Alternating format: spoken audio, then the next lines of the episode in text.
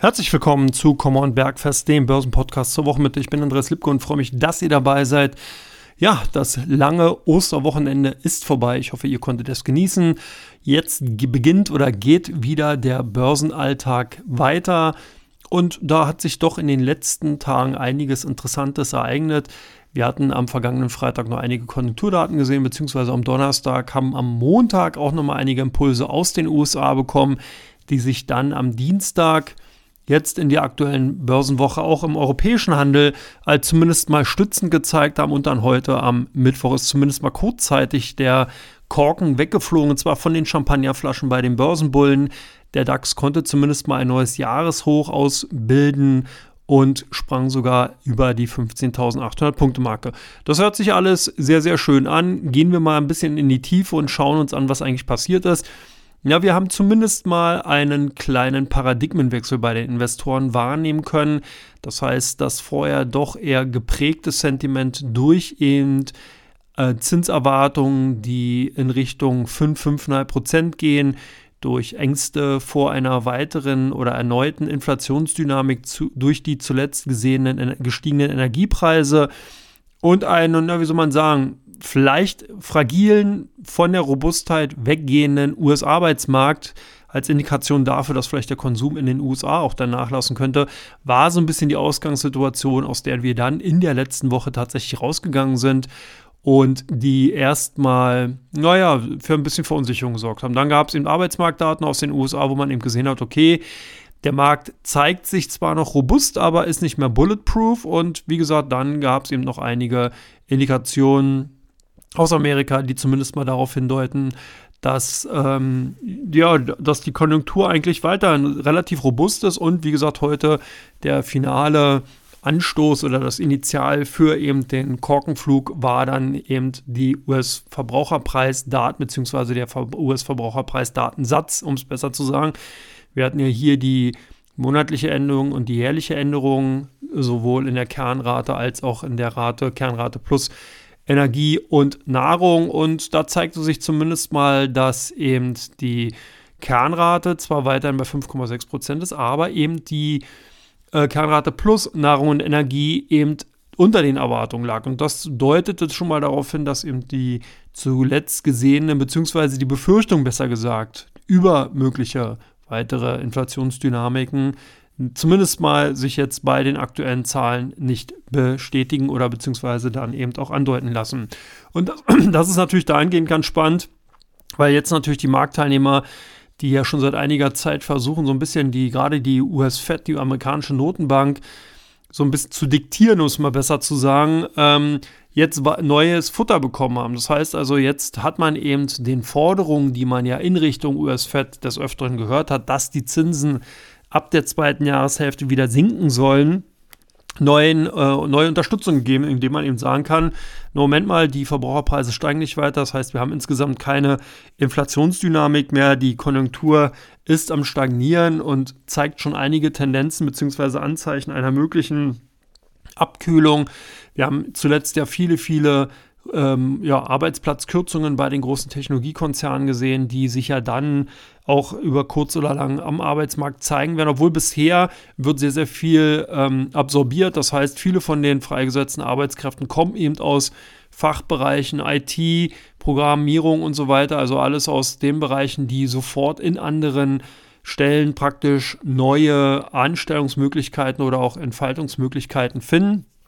Und ähm, das entlastet so ein bisschen den Markt. Also es ist eine interessante Situation. Demzufolge haben hier natürlich einige Marktteilnehmer jetzt dann eben den Wunsch oder beziehungsweise pressieren ja auch schon leicht, dass eben die US-Fed ab der zweiten Jahreshälfte die Zinsen wieder senkt. Mittlerweile eingepreist werden nochmal zwei Leitzinsanhebungen um jeweils 25 Basispunkte auf den nächsten Sitzungen, wobei sich hier wiederum die Fed auch den Spielraum eingeräumt hat, einfach eine Zinspause einlegen zu können. Das heißt, es muss nicht stringent zwei Zinsanhebungen hintereinander erfolgen, sondern man könnte jetzt theoretisch bei der nächsten Sitzung entsprechend eine Zinsanhebung vornehmen, danach ein Päuschen machen und dann gucken, wann es dann eben für eine weitere Zinsanhebung Zeit ist. Wobei natürlich auch das Wording nicht vergessen werden darf. Wir haben viele, viele US-Notenbank-Vertreter, Vertreterinnen in den letzten Tagen gehört, die ebenfalls nicht müde wurden, darauf hinzuweisen, dass ähm, ja, die Inflationsbekämpfung natürlich weiterhin oberstes Ziel, oberste Priorität besitzt, dass man auch weiterhin die 5% im Auge behalten wird und auch weiterhin in Erwägung zieht, dieses Niveau sozusagen als rote Linie im Sand dann eben zu markieren und dass man eigentlich noch gar nicht so willens ist, über mögliche Zinssenkungen nachzudenken. Man denke hier vielleicht noch mal auch einige Monate weiter zurück. Da waren tatsächlich Worte, dass das aktuelle Zinsniveau, was ja so zwischen, je nachdem welche Laufzeit man jetzt guckt, 4,5 bis 5 Prozent entsprechend liegen, ähm, dann durchaus auch bis 2025, also sprich noch zwei Jahre anhalten könnten oder könnte. Und äh, das ist natürlich eine Annahme, die für viele Marktteilnehmer, die jetzt vielleicht gerade mal die letzten zehn Jahre an den Börsen dabei sind, doch äh, ungewöhnlich ist und sind, also ein absolut neues Learning, aber äh, da natürlich auch ungewohnt und demzufolge äh, sprich äh, ja, Widrigkeiten bzw. dann Argumentation hervorbeschwört, dass man eben sagt, wir wollen unsere alte Nullzinspolitik wieder haben. Also so ist so ein bisschen äh, das, die aktuelle Gemengelage. Man sieht es an den Aktienkursen auch. Die ähm, können teilweise, wie gesagt, neue Jahreshöchstkurse, zumindest mal im DAX, ähm, ausbilden. Was auch interessant ist, das bisherige Allzeithoch lag bei 16.250 Punkten im DAX. Das sind keine 500 Punkte mehr entfernt oder 450 Punkte entfernt und bedeutet natürlich dann auch, dass diese zweieinhalb, drei Prozent, die da noch sozusagen insgesamt fehlen, ja eigentlich nur noch marginal sind. Also eine ganz interessante Situation, wenn man sich über die Ausgangssituation ansieht, in der sich damals der DAX befunden hat, vor dem Ukraine-Konflikt und Krieg und die jetzige Situation, da ist schon einiges passiert. Da kann man natürlich schon mit Fug und Recht fragen, wie es eigentlich sein kann, dass der DAX solch eine relative Stärke zeigt, beziehungsweise dann eben auch in Richtung Allzeithöchstkurse wieder unterwegs ist. Aber na gut, dieses Geheimnis wird sich irgendwann lüften. Entweder kriegen wir extrem starke äh, ja, Sprungkräfte bei den Gewinnsteigerungen der deutschen Unternehmen in den kommenden Quartalen und Jahren. Das heißt, dass wir hier wirklich eine außerordentliche Gewinndynamik sehen, sodass dann eben auch ähm, das Agio, das Premium, was sozusagen die Marktteilnehmer momentan den deutschen Aktien zumindest mal zugestehen, sich dann sukzessive entsprechend natürlich auch abbauen kann und entsprechend dann eben durch die zugrunde liegenden Gewinndynamiken dann eben auch rechtfertigen lassen. Oder wir bekommen dann eben bei der nächsten möglichen potenziellen Krise eine äh, entsprechende Packung eben durch Kurskorrekturen. Das kann natürlich alles möglich sein, wird sich dann zeigen. Wir hatten einen kleinen Beige- oder Vorgeschmack ja auch schon bekommen bei der zuletzt gesehenen Bankenkrise in den USA, die ähm, dahingehend zumindest mal teilweise eben den, das ein oder andere Aufgeld abgebaut hatten. Da sind wir eigentlich auch schon in den USA, da sieht die Situation nämlich komplett anders aus. Da sind wir noch ein bisschen weit weg von zumindest mal Allzeithöchstkursen. Da muss der S&P 500 Nasdaq Index noch ordentlich Holz nachlegen, um entsprechenden Druck auf den Kurskessel bringen zu können. Und ähm, man sieht aber auch hier, dass alle oder bisher so ein bisschen die Dynamik, die in den Markt kommt, auch sehr, sehr gerne von vielen großen Marktteilnehmern tatsächlich zu Gewinnmitnahmen genutzt werden. Also das wird nochmal spannend, ob der DAX tatsächlich die Möglichkeit weiterhin aufrechthalten kann, hier diese natürlich auch aus der äh, Konjunktur oder erhofften Konjunkturerholung in China eben äh, abspiegeln oder abfärbenden Konjunkturerwartungen für Europa sich dann eben loskoppeln kann von den weiteren Entwicklungen in den USA. Und das ist natürlich auch ein Punkt, den sollte man unbedingt auch auf der Agenda haben. Momentan ist natürlich oder beziehungsweise sieht man schon, dass der S&P 500 und Nasdaq 100 einige Kursgewinne gut machen konnten, aber dass man auch gleichzeitig sieht, dass hier dann doch auch sehr, sehr schnell Gewinne wieder mitgenommen werden. Das konnte man vor allen Dingen am Mittwoch, also sprich heute, ganz gut sehen. Nach den CPI-Daten der SP 500 gut angesprungen, einige Prozent zugelegt und danach dann eben auch die ersten Gewinnmitnahmen eingesetzt. Also es ist alles andere als wirklich eine breit angelegte oder eben breit unterstützte aufwärtsgerichtete Marktbewegung, sondern man sieht hier eben natürlich wieder die typischen und klassischen Verdächtigen, die dann diese Hosse anführen, die auch relativ gut und schnell gekauft werden können die aber dann eben auch natürlich gut und noch besser eben auch wieder verkauft werden können. Und das ist so die derzeitige Situation. Das heißt also, es bleibt auf jeden Fall in den kommenden Tagen spannend, zumal sich auch der Datenkalender etwas ausdünnt. Da gehe ich aber gleich in Teil 2 drauf ein, natürlich bei der Vorausschau für die kommende Woche und äh, werde auch noch mal so ein bisschen versuchen darzulegen, worauf man achten sollte. Wir hatten heute unter anderem auch noch dann vorläufige Quartalzahlen von BASF bekommen, die zumindest mal bei der Gewinnerwartung besser waren, als die Marktteilnehmer befürchtet haben.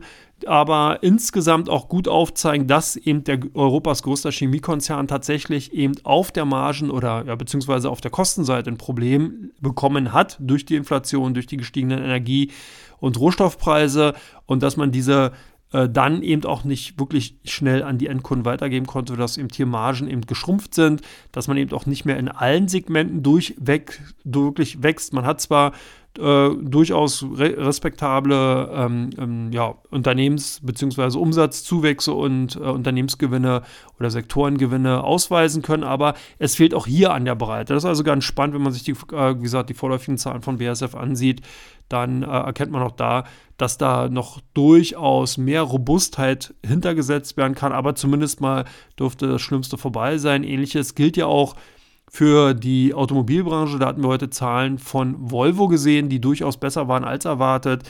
Hier war es eben gerade der Baumaschinensektor bzw. Baumaschinenbereich, der noch ganz gut gelaufen ist. Wir hatten bei Volvo gute Nachfragen, eben generell in der Lkw-Sparte durch die Reihe weggesehen. Was ganz spannend ist, färbte sich auch dann direkt auf Traton oder Traton oder Traton ab und eben natürlich auch auf Daimler Truck. Das heißt, beide Werte im DAX sowie im MDAX waren gut gesucht und standen da auch äh, den ganzen Handelstag über an der oder an der Spitze der Gewinner und äh, zeigt eben auch nochmal auf, dass es doch hier und da die mehr Silberstreif-Züge äh, ja, an am Horizont gibt, aber man muss eben sehen, wie man eben heute bei den Zahlen vom BSF gesehen hat. Es muss also noch ein bisschen robuster werden, weil eben doch eine doch noch hohe Fragilität in den Märkten vorherrscht, die einfach dann relativ zügig und schnell bei den entsprechend schlechten Werten natürlich auch die eine oder andere Kurskorrektur herbeirufen kann. Und da sind wir auch schon bei der Vorausschau. Ich gehe jetzt in Teil 2 darauf ein, was euch in den nächsten, in den kommenden Handelstagen bis zum kommenden Mittwoch erwartet. Ihr könnt gespannt sein. Bis gleich, macht's gut. Jodele.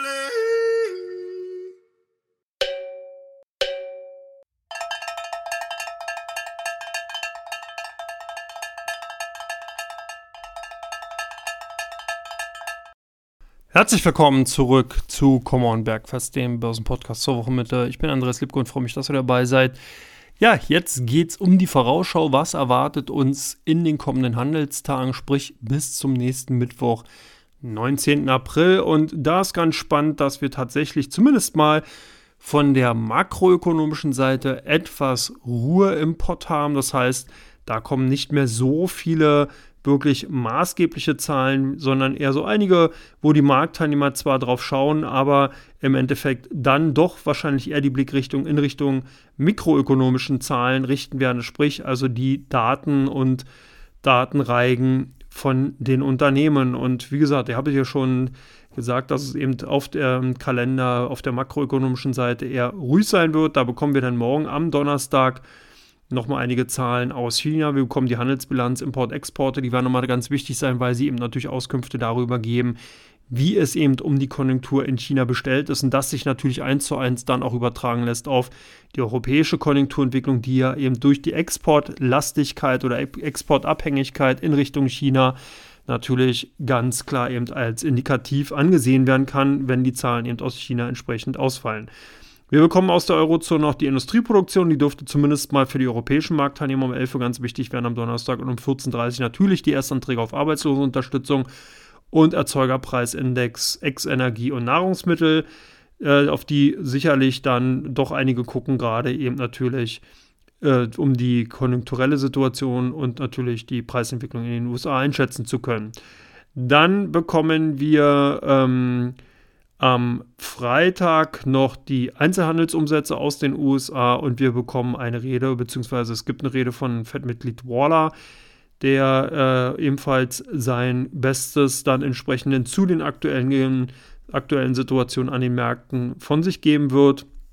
In der kommenden Woche auf der makroökonomischen Ebene geht es dann am Dienstag weiter mit der ZDW-Umfrage für Deutschland bzw. der Eurozone. Die dürfte zumindest mal als Indiz, als Indikation zur Kenntnis genommen werden. Wir bekommen am Dienstag ebenfalls um 14.30 Uhr die Baubeginne in den USA. Der Immobilienmarkt äh, ist natürlich auch sehr wichtig, zumindest auch die Baugenehmigung. Die sollte man mal auf der Agenda behalten, beziehungsweise äh, sehen, wie die entsprechend ausfallen, weil die natürlich auch eine gute Auskunft darüber gehen, geben können, wie eben das Behauptgewerbe sich in den USA entwickelt, beziehungsweise was für Auswirkungen die bisherige Zins- und Geldmarktpolitik eben auf den Immobiliensektor in den USA hatte, was ja nicht ganz unwesentlich ist, gerade in Bezug auf natürlich Mieten und der insgesamt Immobilienpreis beziehungsweise dann der Kaufpreisentwicklung in den letzten Jahren. Am Mittwoch wird es dann etwas ruhiger, da geht es dann im Endeffekt nur noch um erstmal erstrangig um die ähm, Eurozone-Verbraucherpreisindizes, eben äh, Kernrate sowohl auf Jahres- als auch Monatssicht und wir bekommen dann am Mittwoch das Beige Book von der amerikanischen Notenbank. Ich hatte es gerade gesagt, auf der mikroökonomischen Seite geht es mehr zur Sache, beziehungsweise da kommt dann eben auch etwas mehr Drive rein. Wir bekommen nämlich die Quartalzahlen zum ersten Quartal jetzt in dem noch jungen Jahr 2023. Und da geht es dann tatsächlich bereits morgen los mit Dow, Delta Airlines, Fastenal, Fortum, Julius Bär, also hier gibt es eigentlich so einige durch die Bank weg. Stellantis wird morgen mit Zahlen kommen. Wir bekommen am Freitag BlackRock, dann kommen die Banken natürlich Citigroup, First Republic, JP Morgan wird Zahlen für das erste Quartal 2023 vorlegen. Subaru äh, aus Japan entsprechend wird dann Zahlen präsentieren. Wells Fargo wird am Freitag ebenfalls bekommen. In der kommenden Woche geht es dann mit Charles Schwab weiter. Am Montag dürfte ganz spannend sein, gerade jetzt natürlich auch mit dem ganzen Hassel rund um die Bankenkrise kann man da natürlich auch nochmal Rückschlüsse ziehen, wie stark es eben genau dieses Institut dann getroffen hat. Wir bekommen State Street am Montag ebenfalls mit Zahlen. Dienstag dann Bank of America, Bank of New York, Boeing am 18. am Dienstag. Ericsson wird die Zahlen zum ersten Quartal 2023 vorlegen. Dann geht das Ganze weiter mit Johnson Johnson, Lockheed Martin, wir bekommen Moody's, Netflix am 18. ebenfalls mit äh, Hauptversammlung. Dann bekommen wir Scartech Solar am 18., also ebenfalls am Dienstag. Dann geht es am Mittwoch weiter mit ähm, Abbott Laboratories, ABN. Airbus wird entsprechend eine Hauptversammlung abhalten. Alcoa kommt mit Quartalzahlen für das erste Quartal. ASML wird die Zahlen vorlegen, also ganz interessant, gerade für den europäischen Bereich. Wir haben die Hauptversammlung von BAT, also British American Tobacco. Wir haben China Unicorn, was ganz interessant ist oder sein wird. Covestro am 19. mit der Hauptversammlung. Da dürfte es vielleicht auch nochmal ganz interessant sein, äh, die ein oder anderen Worte des Managements zu hören. IBM wird Quartalzahlen am 19., also sprich am nächsten Mittwoch, kommenden Mittwoch vorlegen für das erste Quartal 2023. Keiner Morgan, Lam Research und Lansing.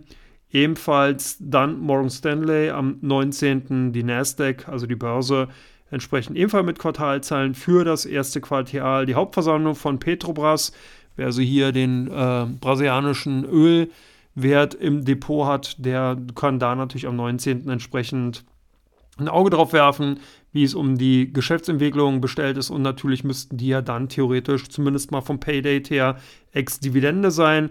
Proximus, die ehemaligen Belger, kommen, werden am 19. ebenfalls Hauptversammlung abhalten. Und wir bekommen Tata Steel und Tesla mit Quartalzahlen. Also am 19. hier doch nochmal eine ganze Menge. US Bancorp kommt des Weiteren.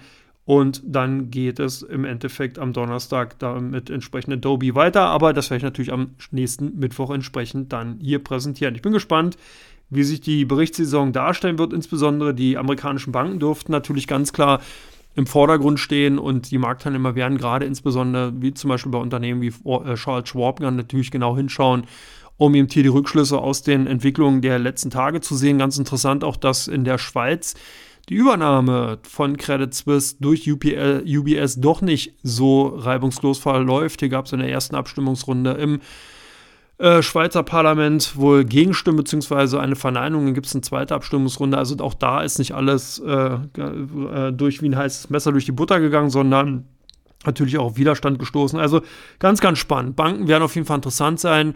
Tech-Werte durften Tesla und Netflix natürlich im Fokus stehen des Interesses und entsprechende IBM also von daher für viel Datenmaterial, viel Stoff, viel Futter wird gesorgt sein. Ich werde sehen, was ich am kommenden Freitag bei dem Podcast damit reinnehme. Ich bedanke mich erstmal bei euch, dass ihr mir zugehört habt jetzt hier zur Wochenmitte. War zwar etwas unspektakulär, weil eben eine doch verkürzte Woche, Börsenwoche war. Immerhin haben zwei Handelstage von dann fünf insgesamt gefehlt. Also netto nur noch drei übrig geblieben. Also vier mit heute, wenn man es so will. Und äh, ja, das ist nun mal so. Aber ansonsten die nächste Woche dürfte nicht uninteressanter werden. Ich freue mich, wenn ihr wieder dabei seid. Alles Gute, genießt den Abend noch und bis Freitag dann. Ciao, ciao.